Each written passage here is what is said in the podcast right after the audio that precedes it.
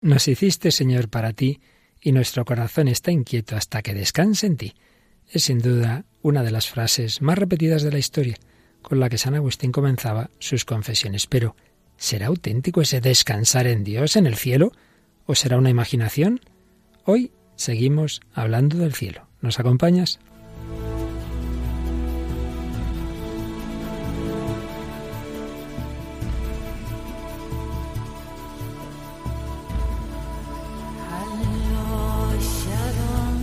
El hombre de hoy y Dios, con el padre Luis Fernando de Prada. Un cordialísimo saludo, muy querida familia de Radio María. Aquí seguimos un día más en el cielo, hablando de nuestro destino último, al que estamos todos, todos, todos invitados. Lamentablemente, puede que alguno no acepte esa invitación, pero esa es nuestra esperanza el eterno descanso, que no es un aburrimiento, que no es estar ahí moribundo, es todo lo contrario, es la plenitud de la vida.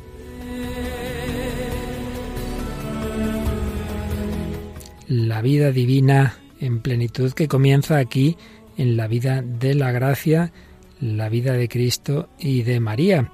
Y aquí en Radio María nos acompañamos en esa búsqueda de la verdadera vida. Paloma Niño y un servidor, Padre Luis Fernando. Paloma, ¿qué tal? Muy buenas. Muy buenas noches, Padre Luis Fernando. Un saludo a todos los oyentes. Pues muy bien, encantada de estar aquí en el programa y sobre todo hoy para hablar del cielo. Y fíjate, terminando el día de San Benito, el primer patrono de Europa que buscó a Dios, que buscó el cielo, que está disfrutando de él. Le pedimos que nos ayude a nosotros también a encontrar ese mismo camino hacia el cielo. Y continuando con los programas anteriores, profundizando en los motivos de nuestra esperanza, pues hoy, por un lado, como nos gusta hacer, traemos una canción del ámbito, digamos, laico, civil, pero bueno, que algo tiene que ver con el cielo. ¿Qué canción es? Es la canción Another Day in Paradise. De Phil Collins. Y luego, en cambio, al final tenemos una canción de una joven polaca, que es así que es explícitamente cristiana. Jesus is Life, que es la canción de Marta Lauska que bueno, es un, no solo una canción, es un proyecto. Todo un proyecto de evangelización de jóvenes o no tan jóvenes a través de la música. Pero el plato fuerte del programa de hoy es un hecho real, acontecido hace unos años en Estados Unidos, llevado a un libro que fue un bestseller y llevado también al cine. El libro y la película se llaman igual, El cielo es real. Es la historia de un niño de cuatro años. Sí. Así que muy interesante, ya veréis. Si nos da tiempo, leeremos algo más de otro libro que ya comentábamos el día pasado, Mi Testamento Filosófico de Jean Guiton. Por supuesto, profundizaremos en la doctrina católica resumida en el Catecismo, también con la ayuda del teólogo y biblista López Melús.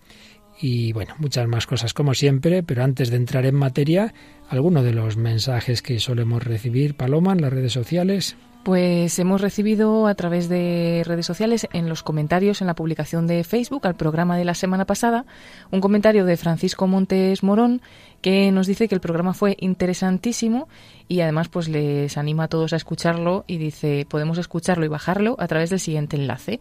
Es el número uno de la lista con la fecha del 4 de julio, o sea que nos pone el link del podcast de Radio María donde podemos ir a este programa de, de la semana pasada.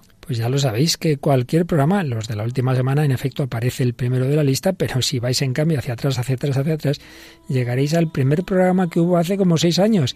Ahí están todos, toda una reflexión de, del hombre contemporáneo en diálogo de fe y cultura, lo que nos enseña el Hijo de Dios hecho hombre a través de la Iglesia en ese diálogo con el hombre contemporáneo. Pues hoy seguimos ese diálogo ya terminando este itinerario tan bello sobre la esperanza, una esperanza que nos promete el cielo.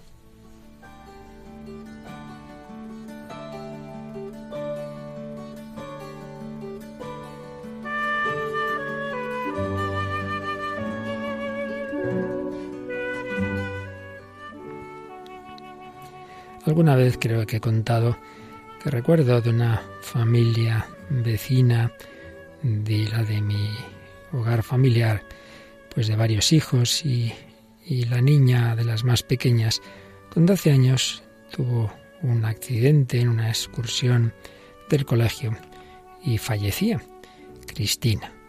Y lo impresionante, una niña muy buena, muy piadosa, es que en su cuaderno había escrito muy pocos días antes esta frase, Jesús me arrastra tras de sí a una vida más bella. Y quiero recordar, porque luego yo vi ese cuaderno muchos años después, que incluso había pintado un reloj y en ese reloj estaba la hora de su muerte. Misterios, Dios se comunica muchas veces a las almas y a los niños en particular, como hoy veremos. Jesús me arrastra tras de sí a una vida más bella. Sí, esto es importante. A veces pensamos que eso del cielo, bueno, no hay más remedio, nos resignamos a ir al cielo como si fuera y estar ahí aburridos, sin saber qué hacer. De eso nada, todo lo contrario, todos los deseos de belleza, de bondad, de verdad, de amor, de felicidad, ese domingo que nunca acabe, eso existe. Y eso es lo que se nos promete. Bienaventurados los que tienen hambre y sed de la justicia, porque ellos serán saciados. Y San Pablo nos dirá, ni ojo vio, ni oído yo, ni cabe en corazón humano lo que Dios ha preparado para los que lo aman. La vida. La vida es mucho más que la mera existencia. Cristo es la vida, implica plenitud, implica una serie de bienes, implica ese cumplimiento de los deseos del hombre, deseos de conocer la verdad, deseos de amar y ser amados, deseos de que nuestra sensibilidad se sacie con la belleza, deseos de fraternidad, de paz, de que todo esto dure para siempre. Y así lo han experimentado tantas veces los conversos. Recordemos a dos, uno muy reciente, otro, en cambio, de hace muchos siglos, André Frosar, converso del siglo XX, al que hemos dedicado más de un programa aquí en El Hombre de Dios, este que era tan ateo, eh, perfecto ateo, decía sin inquietudes y sin embargo en un instante el Señor cambió su corazón.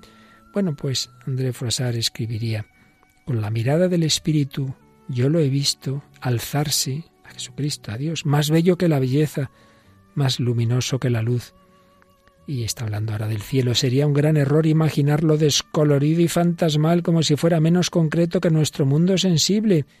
La verdad es lo contrario, es un mundo de una plenitud y de una densidad prodigiosas.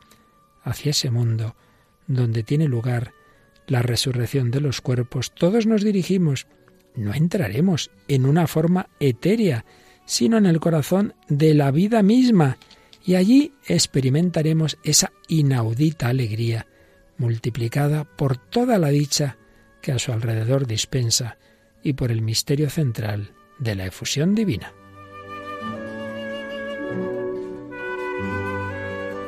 Y con otras palabras, en otro estilo, pero en el fondo parecido, había escrito eh, otro converso, pero en este caso del siglo IV y V, San Agustín de Hipona. Esta es la única vida verdadera, la única vida feliz, contemplar eternamente la belleza del Señor en la inmortalidad e incorruptibilidad del cuerpo y del espíritu. Y en otro momento decía San Agustín, considerad este mundo que también tiene su belleza. ¿Qué belleza tiene la tierra, el mar, el aire, el cielo, los astros? Todos ellos, Señor, viven contigo en esta hermosura. Pues ¿cuál será la hermosura de aquel reino donde sólo vivirán contigo los ángeles? La inmensa belleza de tu reino. Esto encarece algo que aún no vemos, que creemos sin haberlo visto, que creyéndolo lo deseamos y por cuyo deseo soportamos todo. Luego, hay una hermosura inmensa de algo. Hay que amarla antes de verla, para poseerla cuando se la haya visto.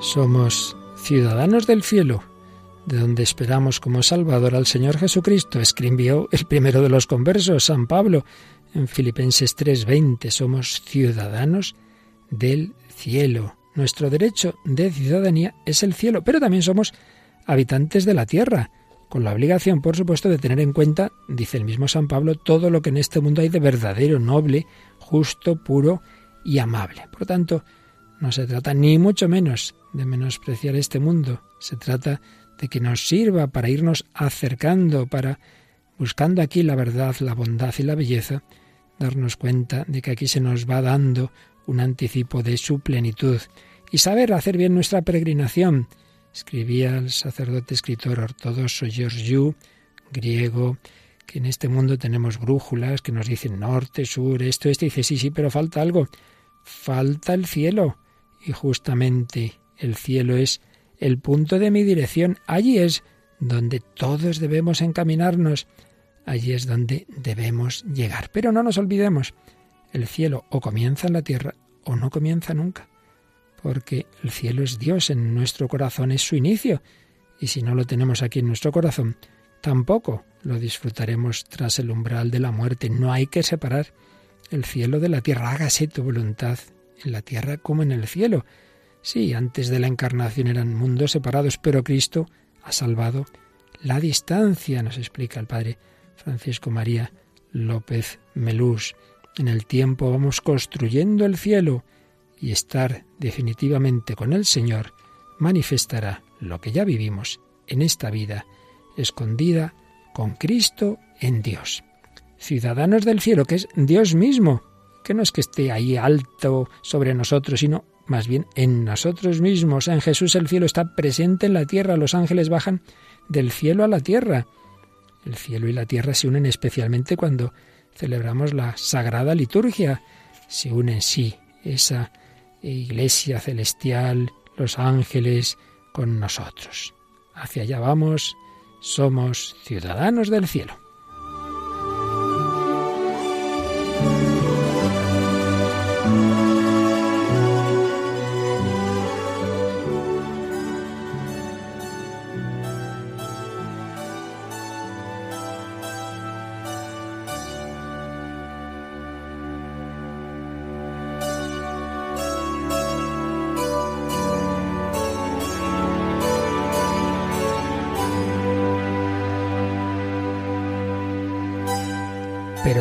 Estamos en la tierra. Estamos aquí en Radio María, en El Hombre de Hoy y Dios.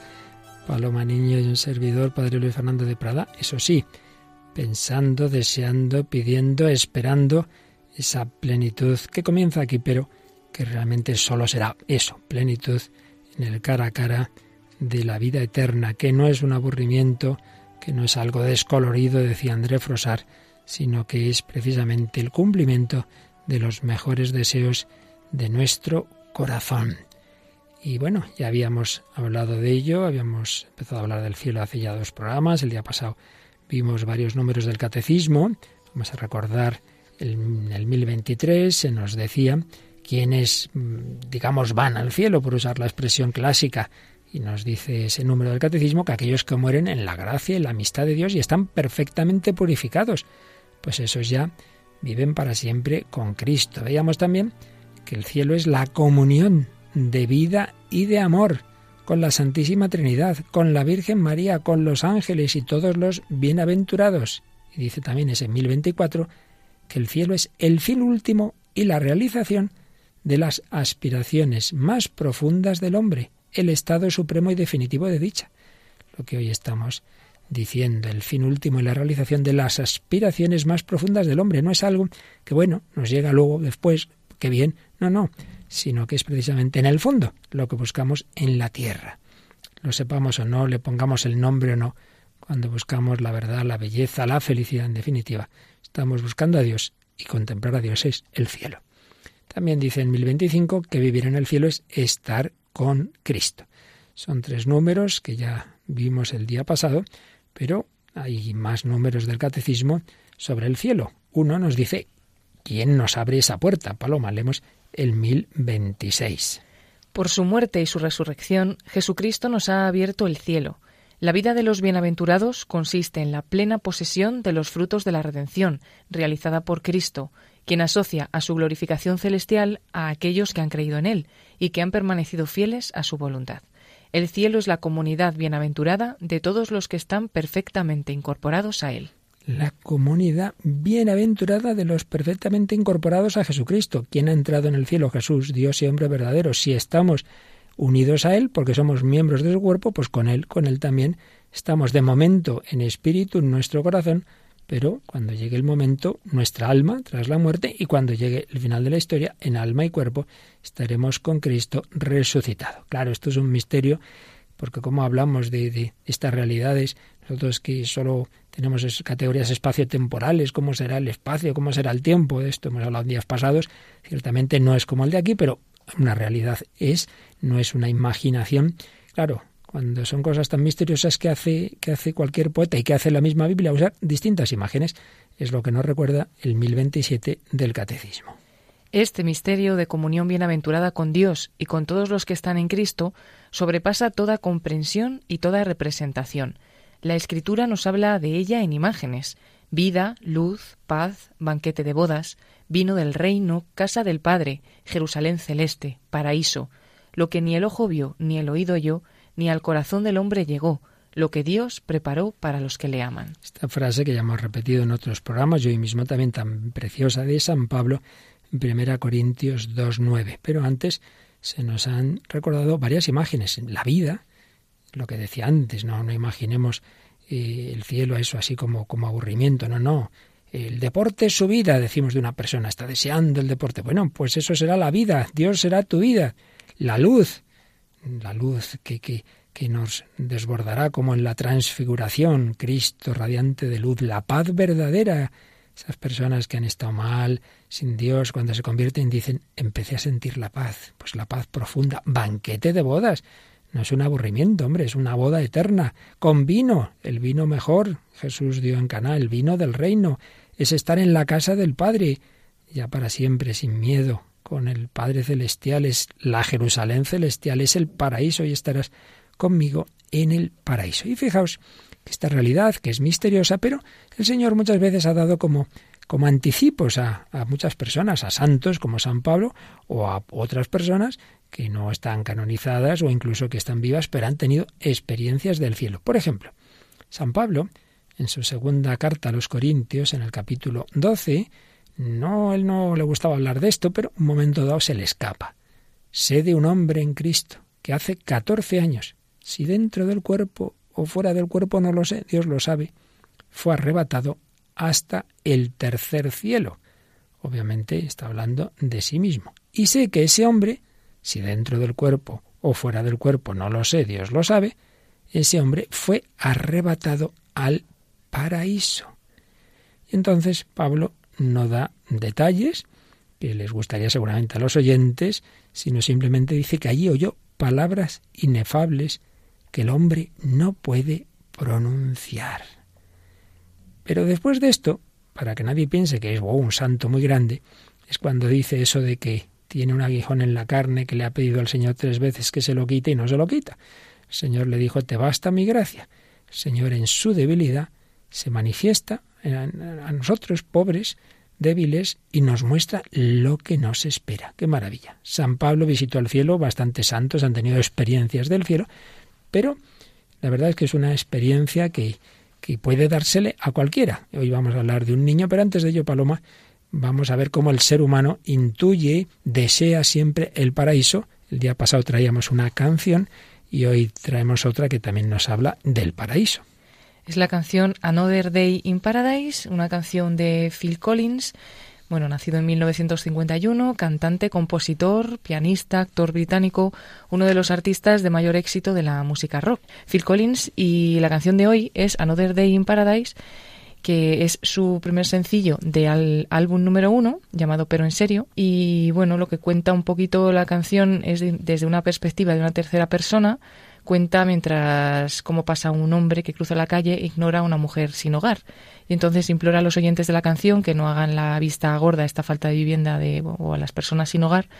Y, dice, es solo otro día para ti y para mí en el paraíso. Y apela directamente a Dios cantando, oh Señor, no hay nada más que alguien pueda hacer, oh Señor, seguro que algo puedes decir.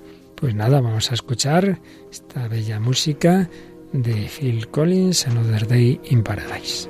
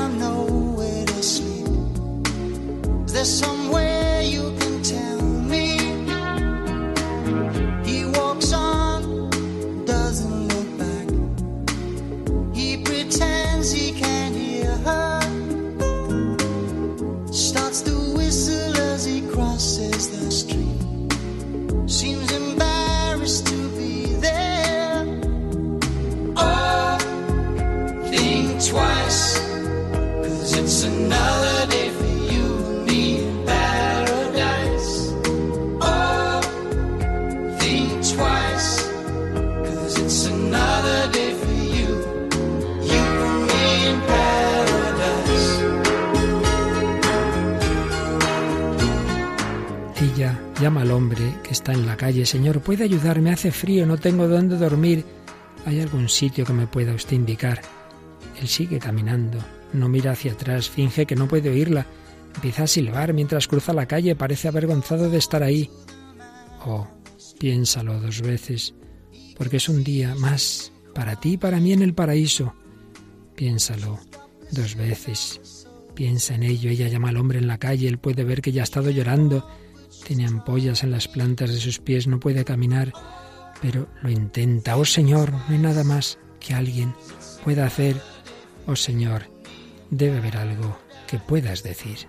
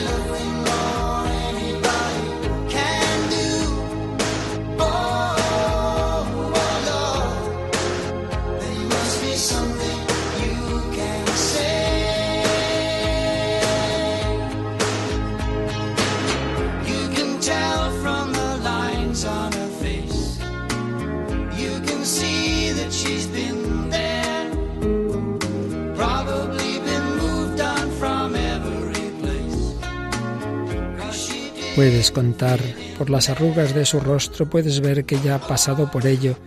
Probablemente se ha ido moviendo de cada lugar porque no encajaba allí. Piénsalo dos veces. Es solo un día más para ti y para mí en el paraíso.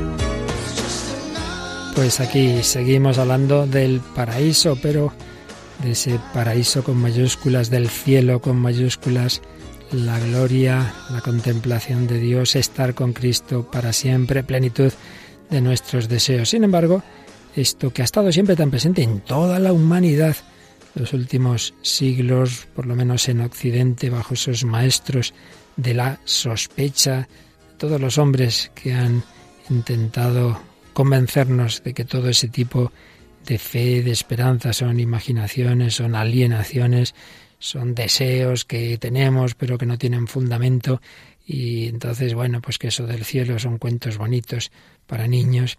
Y precisamente la película que hoy traemos, que enseguida Paloma nos va a explicar en qué libro está basado, pero antes de ello vamos a escuchar precisamente la primera frase que se oye en la película, esta película que se llama El cielo es real, entonces el padre de un niño, que enseguida ya digo contaremos qué le pasó, pues le oímos decir en off en esta película estas palabras.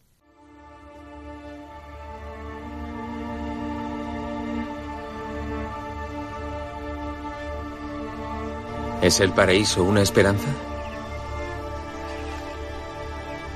¿O es tan real como la tierra y el cielo? Un día se lo pregunté a mi abuelo y me dijo que cuando averiguara la respuesta ya no estaría a tiempo de contármela.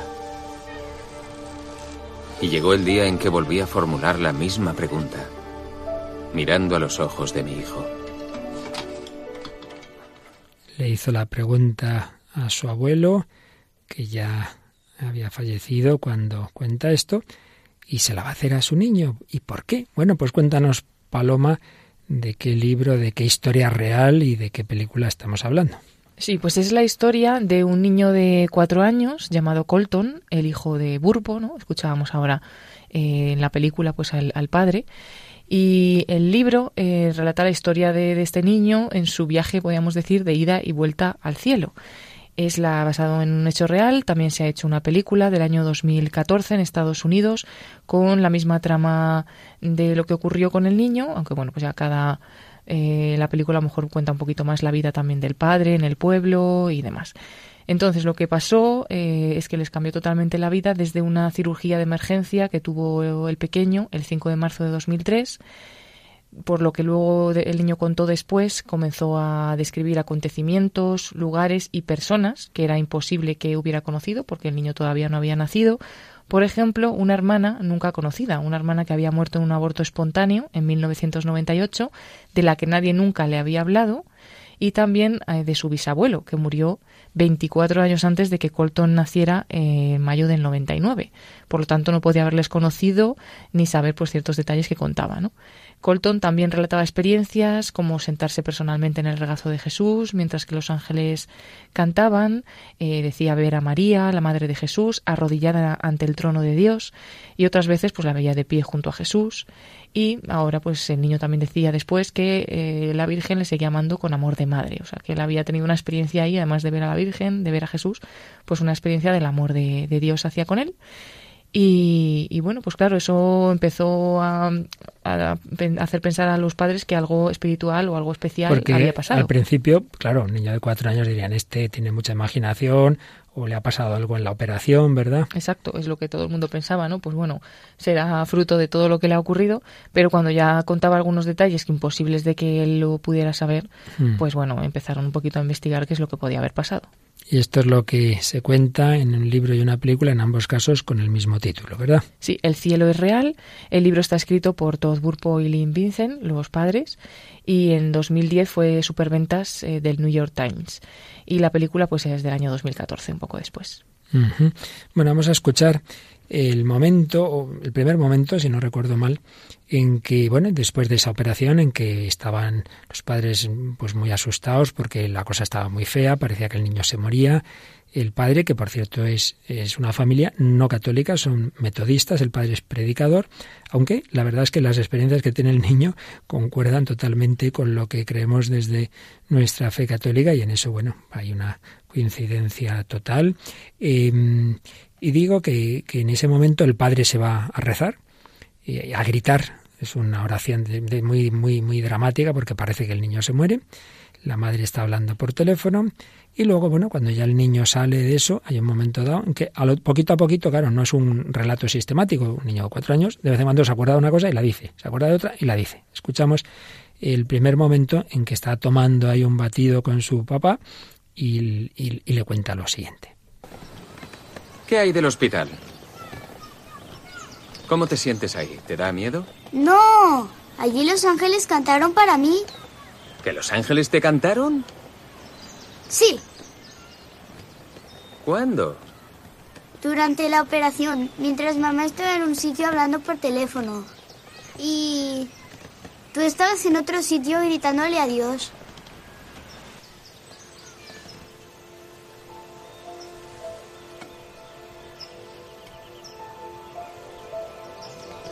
¿Cómo lo sabes?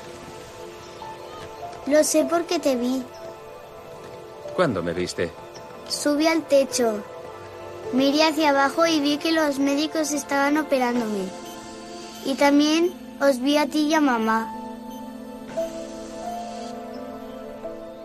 Bueno, obviamente de primeras el padre pues piensa eso, que son imaginaciones, ¿verdad? Cuando ya dice, eh, te vi a ti gritar a Dios, dice, pues esto, esto no lo vio nadie. Yo me fui a una capilla y estaba ahí solo gritándole a Dios. Me pregunta, ¿cómo lo sabes?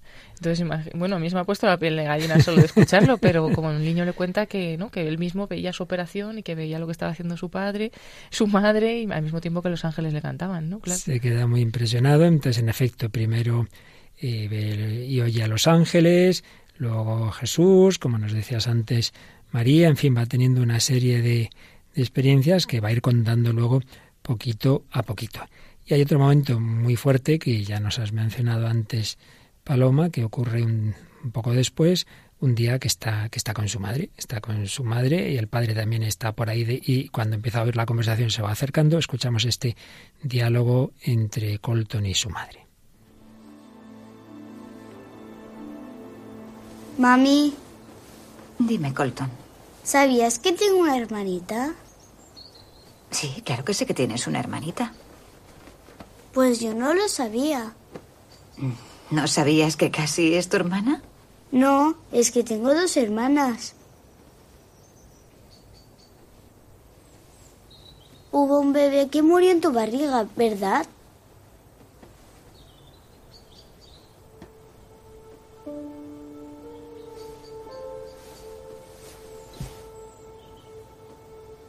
¿Quién te ha contado lo del bebé que murió en mi barriga?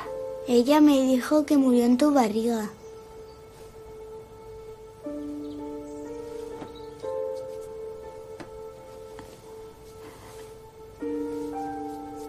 ¿Y cómo es ella? Parecida casi, pero más pequeña. Tiene el pelo como el tuyo. En el cielo, esa niña se me acercó y no paraba de abrazarme.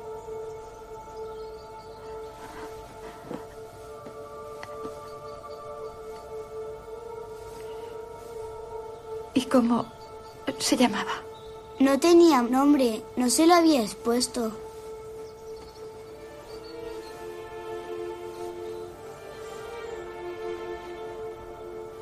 No se lo pusimos porque no sabíamos que era una niña.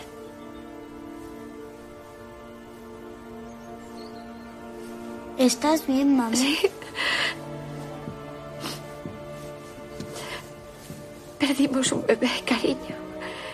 Murió unos meses antes de que...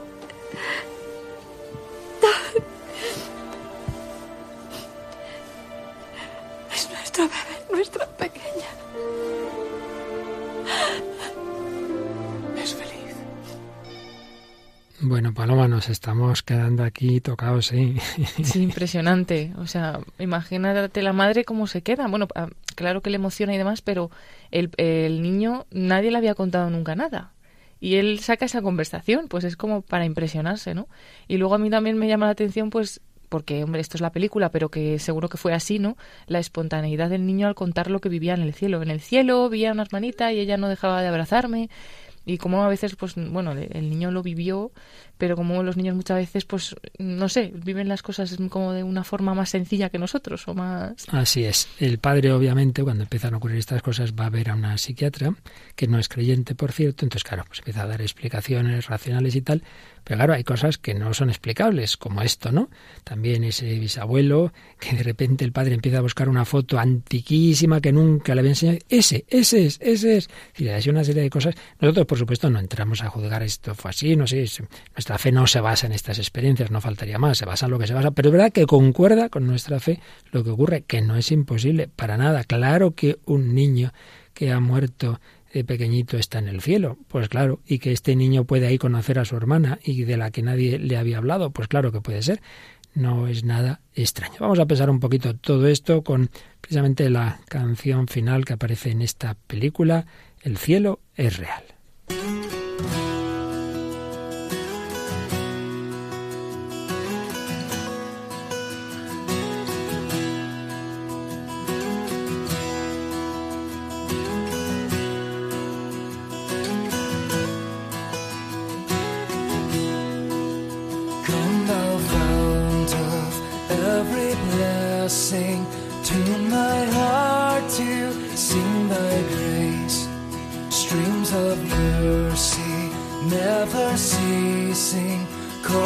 so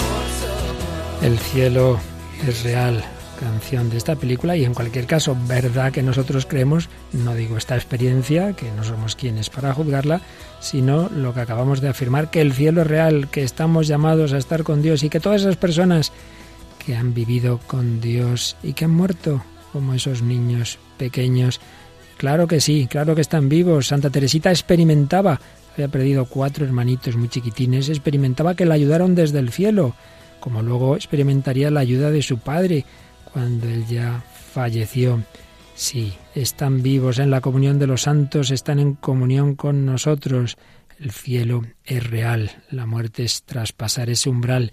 El día pasado hablábamos de este gran filósofo francés Jean Guiton, que cuando ya se acercaba al final de su vida, murió muy mayor, pues escribía mi testamento filosófico y él se imagina pues cómo sería ese momento de su muerte y hay una especie de juicio, van presentándose testigos a favor, en contra en ese juicio y curiosamente uno de aquellos con los que dialoga es el que fue el presidente de Francia, François Mitterrand, que con el que tuvo un- una amistad, tenían unos diálogos, Mitterrand no, no tenía, al menos que sepamos, no era un hombre de fe, parecía, pero seguramente al final sí se acercó a esa fe. Y bueno, en cualquier caso, en este libro aparece este diálogo ficticio, se imaginan que es Guitón, que está en ese diálogo con, con y vamos a, a leer esa, una página de ese diálogo.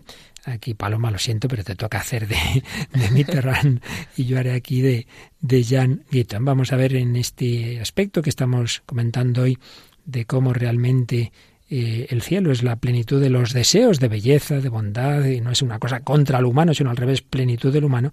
En esa línea nos puede ayudar también este diálogo. Comienza Mitterrand diciendo lo siguiente.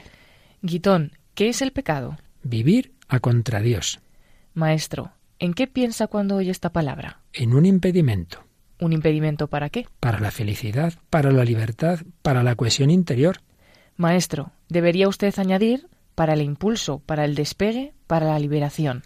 No hay nada más bello aquí abajo que la belleza de una mujer.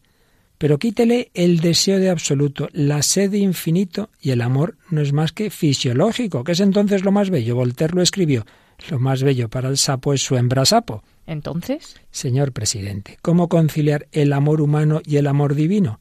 La santidad es su conciliación. El pecado es una disonancia. ¿No ve Dios que lo que el hombre busca en la belleza es de nuevo el absoluto? y una cierta alegría infinita en las máximas de los placeres.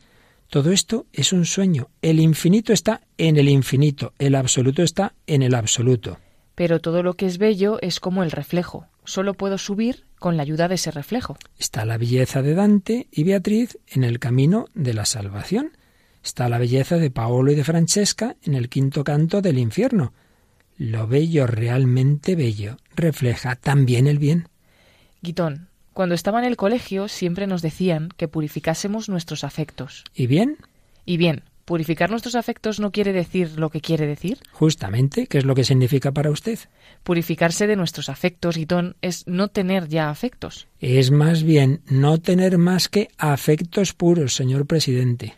El amor es un torrente, una pasión, un sueño, un fuego. ¿Ha observado usted atentamente el techo de la Sistina? ¿Puede decirme cuál es la figura central? ¿El pecado original? No, gracias a Dios. Entonces, la creación del hombre. Tampoco. Me rindo. Es la creación de Eva.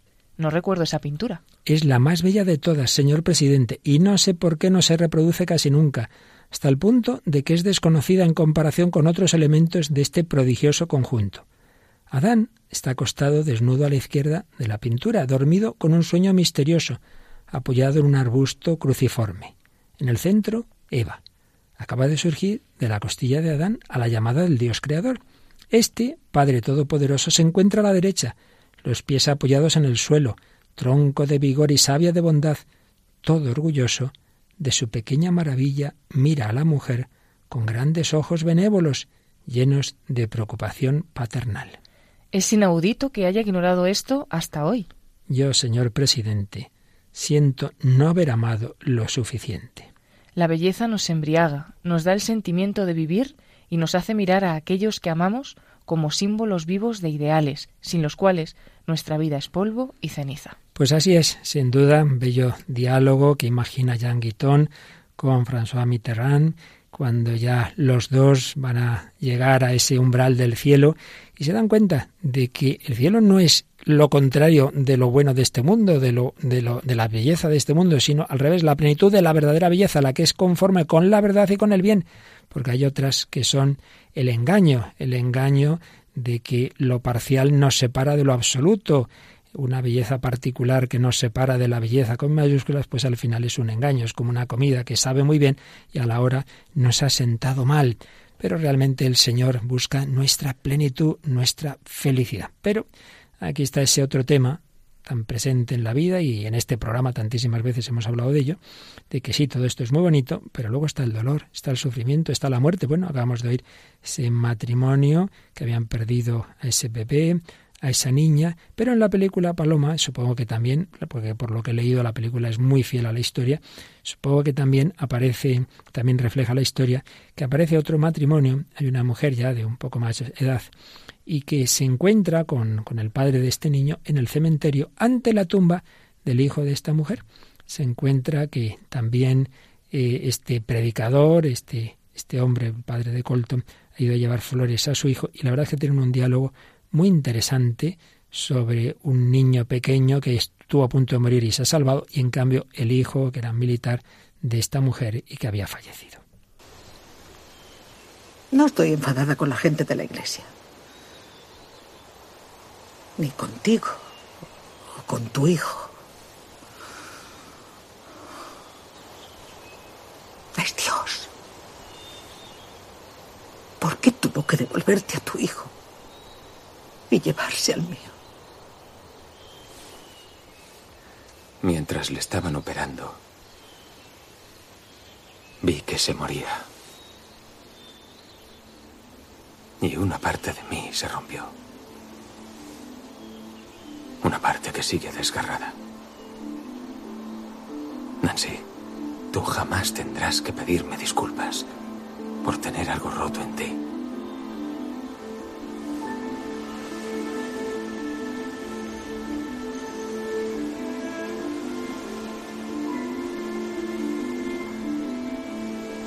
¿Crees que tengo que saberlo? ¿Crees que mi hijo fue el cielo? ¿Quieres a tu hijo? ¿Le quieres? Claro. ¿Y crees que quiero al mío? Sé que le quieres. ¿Crees que le quiero más de lo que tú quieres al tuyo?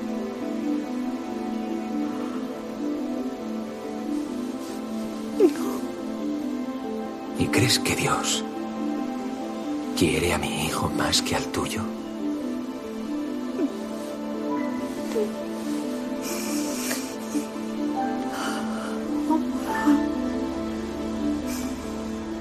Dios nos quiere a todos, es nuestro Padre, Él nos invita a todos a estar con Él solos y nosotros rechazamos la invitación, nos quedaremos fuera, pero si no, todos, muriendo en el seno de la madre como esa niña muriendo con 10 años, con 25, con 30 o con 90 y tantos como Jean Guiton, llamados al cielo. ¿Qué te ha parecido? Menudo diálogo, ¿eh, Paloma? Sí, pero además me ha impresionado muchísimo el final.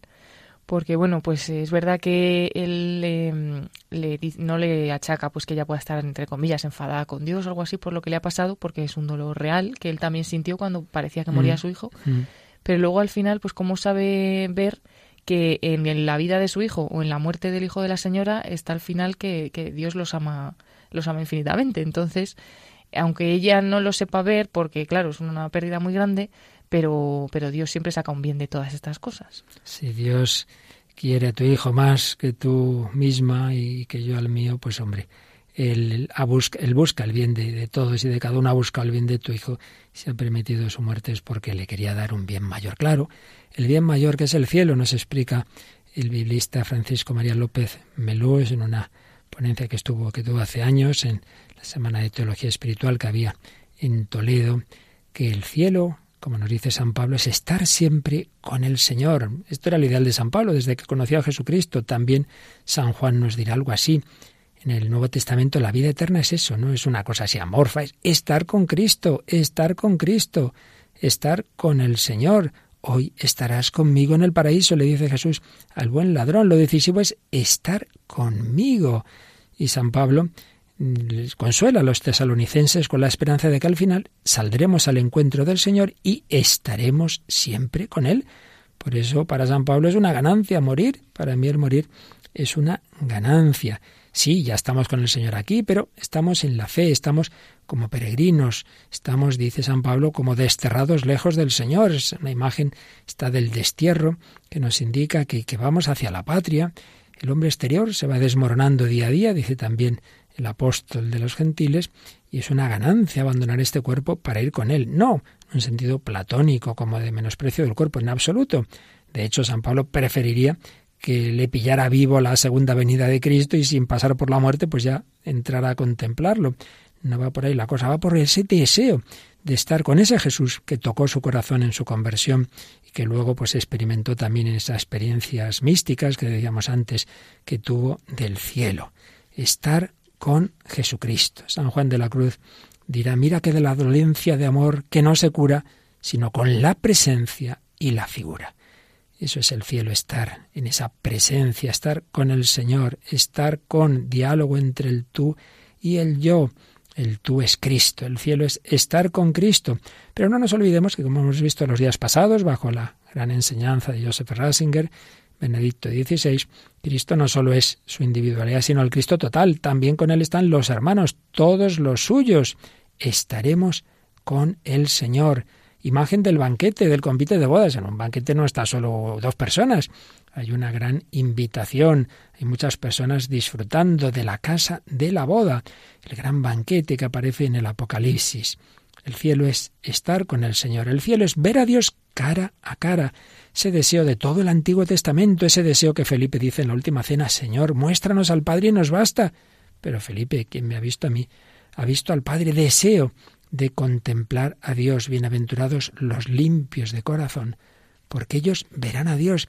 Sí, hay que purificar el alma, por eso veíamos en días pasados que si no lo hacemos, pues el Señor terminará esa obra de purificación en el purgatorio para ver a Dios. Pero hay otra cosa muy bonita, y es que los limpios no solo ven a Dios, sino que a Dios se les ve en ellos, en esta vida. Vemos a un santo, vemos a la Madre Teresa, veíamos a San Juan Pablo II, veían al cura de Ars, y los hombres intuían, incluso el que no tuviera mucha fe, que ahí estaba Dios presente. Fijaos que para el oriental los ojos de todo hombre santo transmiten salvación, limpian las almas. Para, para Fra Angélico, el Angélico, quien quiera pintar a Cristo solo tiene un procedimiento, vivir con Cristo. Algo del alma del santo se transmite al alma del pecador, lo purifica también a través del arte, de la belleza. Dios nos va comunicando su santidad y los hombres y mujeres de Dios pues reflejan algo de ello. Pero llegará ese momento de verle, de sentarse a su mesa, de gozar de su intimidad. Seremos semejantes a Él, porque lo veremos tal cual es. Jesús es la vida, por eso vivamos con Cristo aquí, para estar con Él eternamente. Contemos siempre con esa presencia, vivamos la vida de oración, seamos contemplativos. Esto no solo es para cartujos o carmelitas, esto es para todo el mundo. Buscar a Dios, buscar ese rostro del Señor. Dirá de nuevo San Juan de la Cruz, cuando tú me mirabas, su gracia en mí, tus ojos imprimían. Por eso me adamabas, y en eso merecían los míos adorar lo que en ti veían.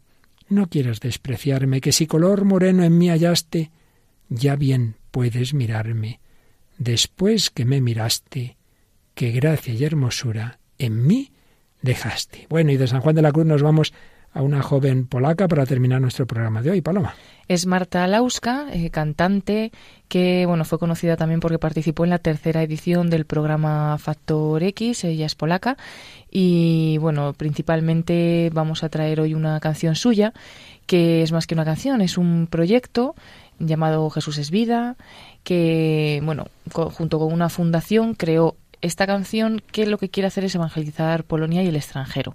También desde 2017 eh, co-crea el grupo Jesús en la calle, que se reúne todos los días a las 3 de la tarde para orar la coronilla de la Divina Misericordia en la calle y adorar a Dios también con la música. Entonces hoy vamos a escuchar esta canción, parte de este proyecto para evangelizar, que es Jesus is Life. Jesús es la vida, que podéis ver su vídeo en YouTube. Lo pondremos en enlace, si Dios quiere, en nuestro Facebook.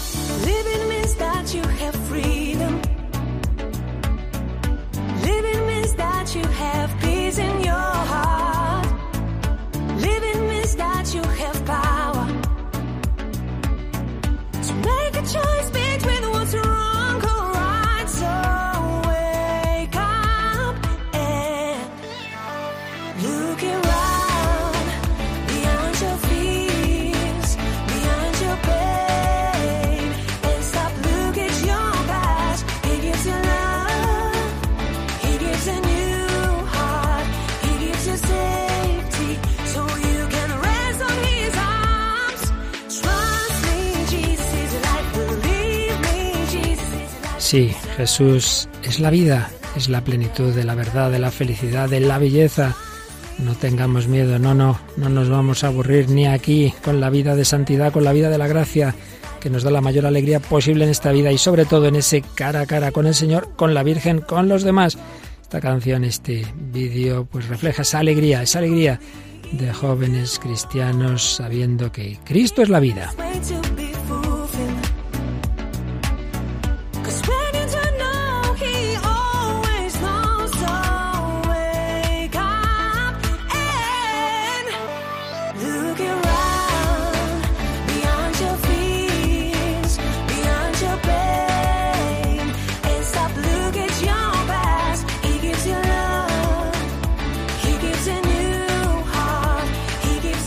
Vida y una alegría en medio tantas veces del dolor en la Torre de Londres, en aquellos momentos de persecución a los católicos. Ahí murieron, ahí estuvieron presos y murieron después mártires católicos, como fue el propio Santo Tomás Moro. Pues bien, en una de las paredes ennegrecidas de aquellas mazmorras se puede leer lo que escribiría uno de ellos, postrema Christus, es decir, al final Jesucristo.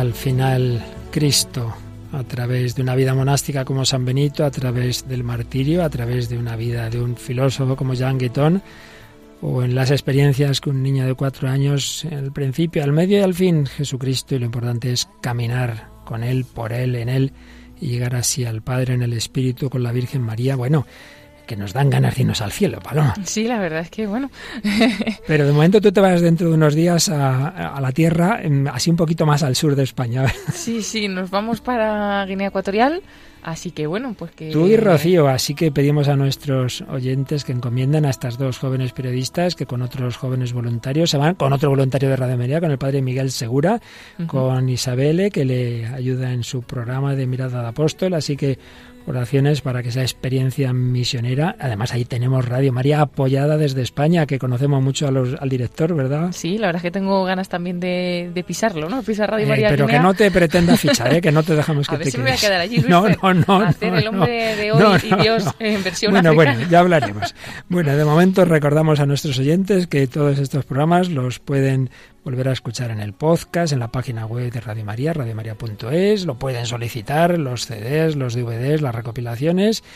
Y bueno, recordamos también que, que ahora, según nos vamos, precisamente hablando de las misiones, llega un programa misionero. La aventura de la fe. Pues nada, nada, de esta peregrinación hacia el cielo, a la aventura misionera de la fe ahora mismo y la aventura misionera que va a emprender en unos días Paloma, queridos oyentes, querida familia de Radio María, seguimos con la Virgen, con la Virgen del Carmen en estos días, en camino hacia el cielo. Que Dios os bendiga. Hasta el próximo programa, si Dios quiere.